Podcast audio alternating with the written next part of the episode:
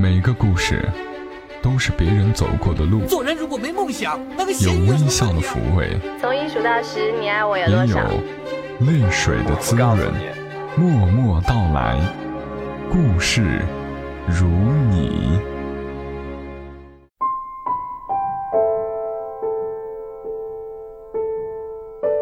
默默到来，故事如你，我是小莫，这里是由喜马拉雅独家播出的《默默到来》，在每个周三的晚间和你相伴，和你说说我们平常人身上所发生的故事。从小莫最初在网上做节目到现在，有一个叫做自言自语的先生，常常会把适合小莫节目的故事或者文字分享给我。每次分享给我的故事质量都很好。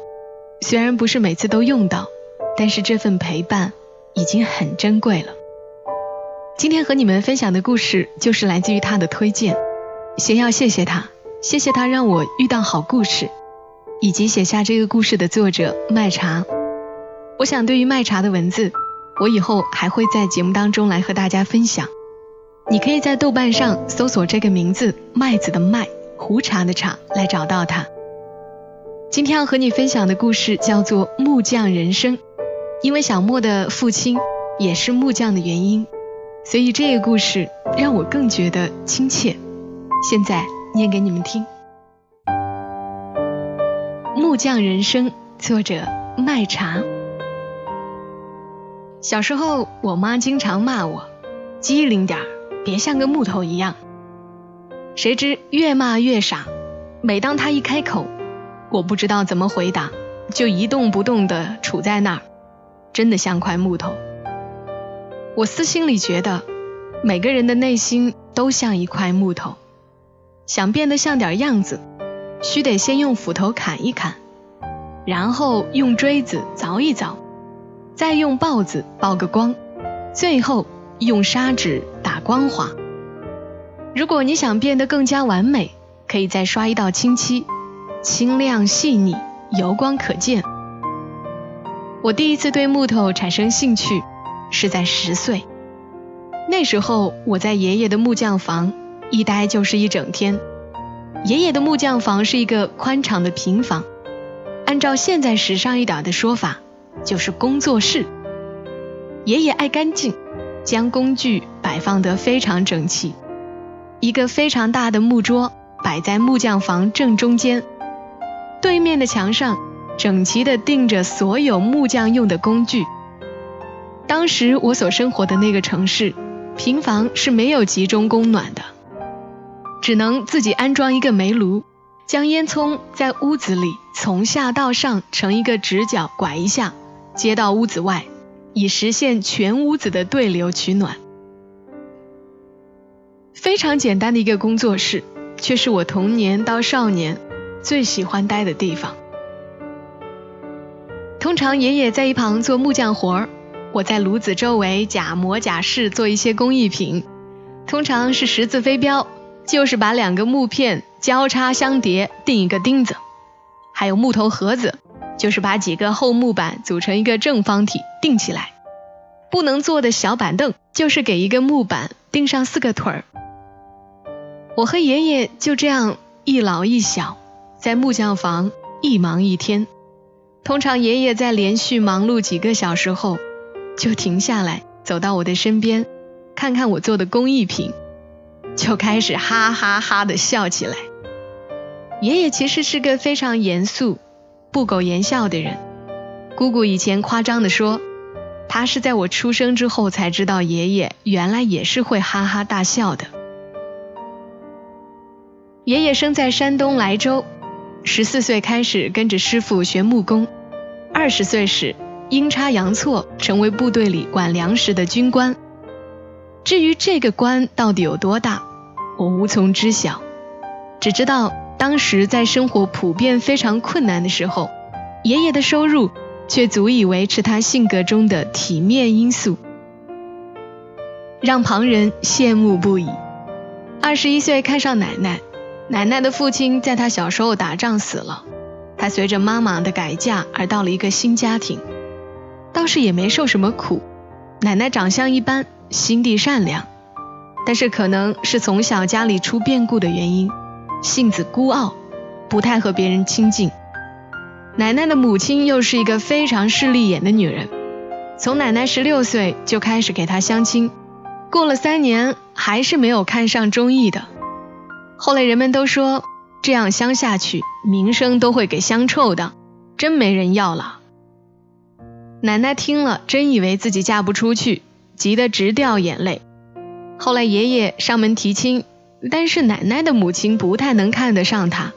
觉得管粮食的军官不算官，将来没什么出息，当即否定了这门亲事。但是听说第二天，爷爷找来一帮兄弟到布料行里成批成批买布料，质量最好的、颜色最艳的、款式最新的，从夏天制衣的的确良到冬天纳鞋底儿的帆布，看到什么买什么。这件事成为当时轰动村子的传奇。在我的想象里，爷爷和他的兄弟们一人抱着一批布料，一字成型的长队，从布料行出发，一路经过来看热闹且张口结舌的路人们，直达奶奶的家里。听说当时奶奶母亲的嘴角已经快咧到了耳根。后来有人问爷爷，为啥一眼就相中了奶奶？爷爷说。他的背挺得很直，好看。后来爷爷随着建设兵团要去新疆，他被派到一个离家三千多千米之外的边疆小城，再多跨一步就是哈萨克斯坦。奶奶随着爷爷坐了不知道多少天火车，转汽车路过新疆的戈壁时，大雪封山，车停在了路上，不能前行。奶奶当时怀孕加晕车，呕吐不止。她抱着爷爷哭，嘴里不停的念着怎么办？怎么办？爷爷看着这场持续一夜仍旧没有停下的大雪，第一次觉得自己的人生好像有些迷茫。在新疆适应了几年之后，爷爷和奶奶用两个人积攒下来的所有钱。在小城里买了一块五亩大小的地，全部建作宅院。奶奶在买地建房之前略有迟疑，忐忑地问爷爷：“需要买这么大吗？以后住不满怎么办？”爷爷不看奶奶，一个人默默抽烟，慢慢地说：“能住满。”后来我的爸爸、我的五个叔叔和姑姑们，我和我哥。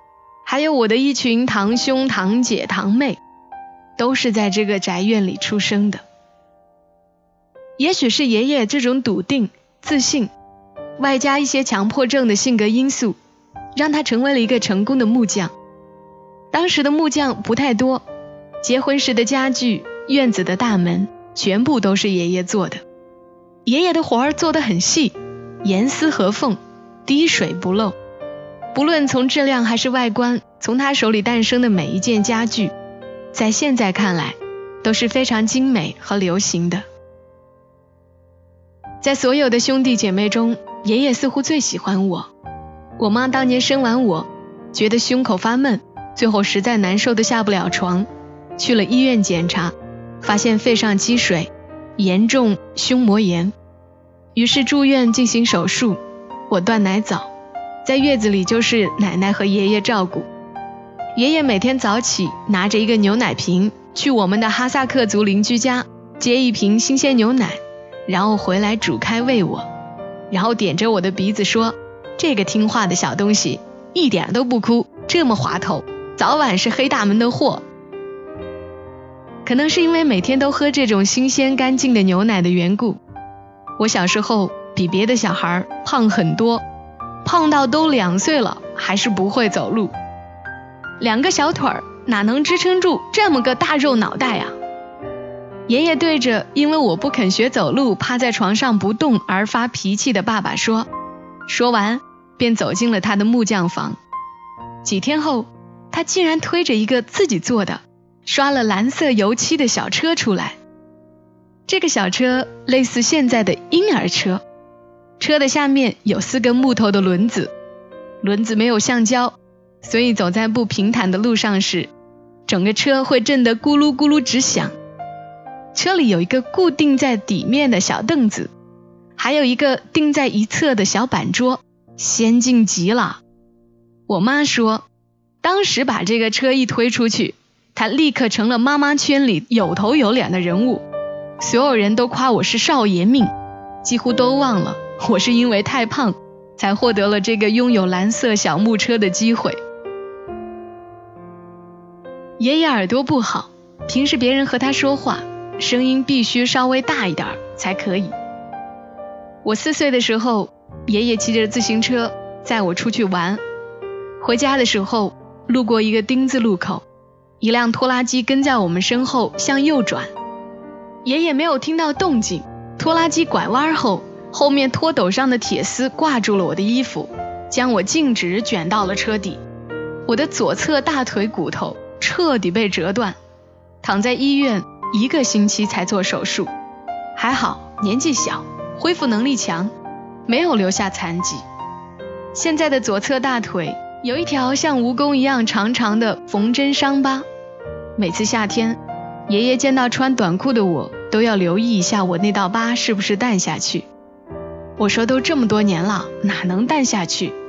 他还是坚持说能淡下去的。我知道他的愧疚无法说出口，只能用这种方式笨拙的表示。爷爷和奶奶生了六个孩子，三个男孩，三个女孩。后来姑姑们都出嫁，大宅院里的房子就分给了我爸和两个叔叔，加上爷爷奶奶，每家都有差不多一亩的地，可以做成庭院，真的映照了爷爷的那句“能住下的”。倘若当年院子买小了，或者多生了一个孩子，都是不够住的。我的童年一半在自己家度过，一半在爷爷家度过。那时我像所有小孩一样，迷恋功夫，迷恋传奇，渴望成为大侠。爷爷花了三天时间为我做了一把木剑，无论剑刃、剑柄、两耳，都做得非常精细。剑柄更是用砂纸打磨过，手感好极了。我当时兴奋的说不出话来，只觉得有了这把剑，就能成就我大侠的第一步。要知道，在那个玩具匮乏的年代，那个小朋友们都拿着枯树枝比武的年代，一柄涂着青漆的实木宝剑，足以在孩子群里当上老大。但在我还没有坐稳老大位子时，我哥将我的宝剑借走，练他的干石九妹剑法。可能因为功力不够深厚，一个没耍好，木剑起起折断，留下了参差不齐的断口。我伤心极了，拿着断成两截的宝剑找爷爷大哭了一场。爷爷不停地说：“没事的，没事的。”第二天，爷爷的脸上仿佛闪着光，从木匠房出来，手背向后面。藏着一个改造的新宝贝，他将木剑的断口削尖，原来的宝剑就成了一把精致的匕首。我如同重生了一般，拿着我的新武器回到帮派。虽然最终也没能坐回老大的位子，但是却成了第一次课，能拿着匕首贴身行刺的那种。后来的我，和所有人一样，经历学习的压力，高考。去很远的城市上大学，喝酒、恋爱，只是在这个漫长的成长过程中，爷爷的影子好像变得越来越淡了。我很少去那个木匠房了，没有时间再做我的工艺品。爷爷也早就不给我做木质的玩具。有时候我去看他，坐在一起，我很想和他说说话，但是因为他耳朵的问题。我说话必须非常大声，人通常就是这样，一句声嘶力竭喊出来的话，好像多多少少被加入了表演的成分，连自己都会怀疑其中的真心，于是索性不说了。他本来就是不爱说话的人，我们的交流越来越少。我不知道是不是所有人都经历过我这种表达方面的无力。有些话哽在喉里，就是说不出来。我也总是侥幸的觉得，他应该都是知道的吧，都是明白的吧。我们应该是有那种默契，就如同我们一起在木匠房里，各自忙活整整一天，也不怎么说话的那种默契。大四的寒假，爷爷向爸爸抱怨，说我去看他的次数太少了。在假期的最后一天，我陪爷爷和奶奶打麻将，故意放胡给他们，他赢了很多。又露出了罕见的哈哈哈哈的大笑。这就是我最后一次见到爷爷的情景。毕业后工作的第三个月，爷爷就去世了。我因为种种原因，甚至都没能回去参加葬礼。听姑姑说，爷爷去世的当天，还坚持自己起身上厕所。好像是要将体面的一生维持到最后一刻。我的愧疚，一直隐隐希望爷爷能给我托梦，希望在梦里我们可以畅通无阻的交流，把这几年说不出的尴尬和感情都道一道。可是现实却是，我很少梦见他，梦见他的时候，也不是我俩独处的时刻。通常都是很多家人在一起，我又回到了那种面对他表达不能的状态。我着急极了，轻咬着自己的舌头，提醒着自己去找他说说话，脚步却一点都不能移动。随后就会带着懊悔醒过来，继续我漫长的平庸的人生。尽管如此，我还是忍不住在想象中给自己构造一个场景，在新疆，我再熟悉不过的冬天，阳光很好，我在木匠房用刨子刨的木花，引燃炉子里的煤，这事儿我有经验极了，全家人没有一个人能做的比我娴熟，房间变得热乎乎的。爷爷在专心的做一把椅子，已经做到打砂纸的那一步了，而我正在做我的十字飞镖，忙得开心极了。窗外的阳光实在太刺眼，屋檐上的冰柱都被晒得开始滴水了。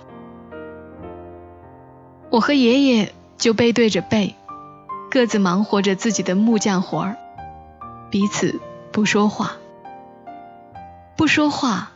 也不觉得尴尬。中曾跳动的烛光，今夜又照亮脸庞。这不经意之间的